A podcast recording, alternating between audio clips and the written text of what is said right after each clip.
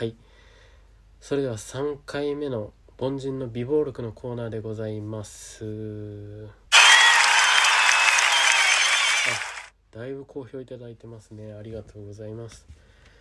えー、まあ簡単にご説明するとこの僕が今まで生きてきた人生の中でこのエピソードは覚えておきたい。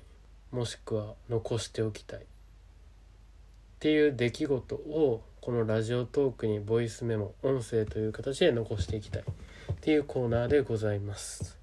それでは早速話していきます。えー、これもですね僕が学生の時だったんですけどもあの僕大学、えー、行くまでに JR とバスを乗り継いで大学に行ってたんですよ。バス乗って着いてもう一回バス乗ってやっと大学みたいな。バス2本乗り継ぐみたいなね。感じだったんですよ。多分冬だったかな。寒かったと思います。まあいつも通りねあのー、コートに身を包んで大学生っぽい服着て JR 降りてバス停並んでバスを待ってたわけです。で多分その京都のバスってすんごい正確で時刻表通りに来るしめちゃくちゃ本数が多いんですよね。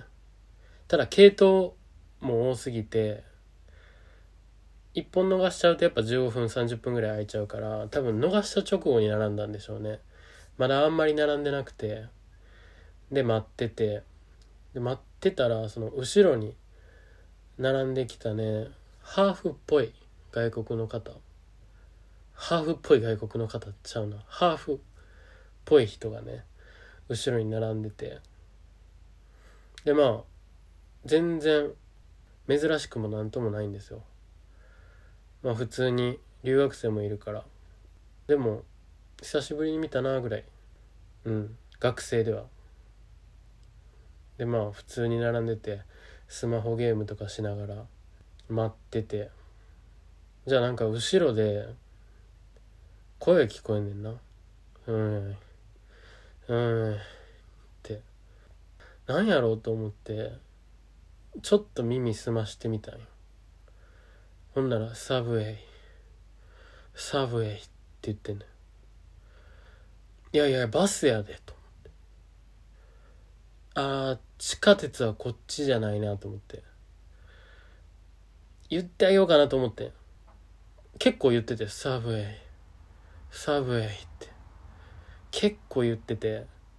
いや言ってあげようかな。これバスやねんなと思って。これバス並んでますよ。あの地下鉄は地下鉄もあったんですよ。確かにその駅。交通の便良くて。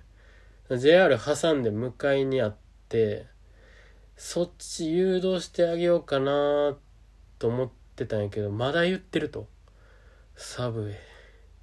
サブウェイ。ね。そこでもう言ってあげようかなと思った瞬間にひらめいたんやけど寒いやった多分イントネーションが英語すぎて寒い寒いがサブウェイサブウェイに聞こえてたんやわ。うん。でそれで俺は超真顔になってバス停の乗降口を見ました。はい。ということでね凡人の美貌録シャープ3でした。でねなんならねその駅にはねサブウェイもあったんよ。あのサンドイッチの。一瞬そっちかなとも思ったけど多分ね震えながら言ってたからね寒いですわ。ベストアンサーはあれ寒いやったんですわ。うん。やっぱり日本人と違って結構思ってること口に出すのかな。うん。勉強になりました。はい。ということで大学に行く前に、えー、勉強になった話でした。た。それではまた。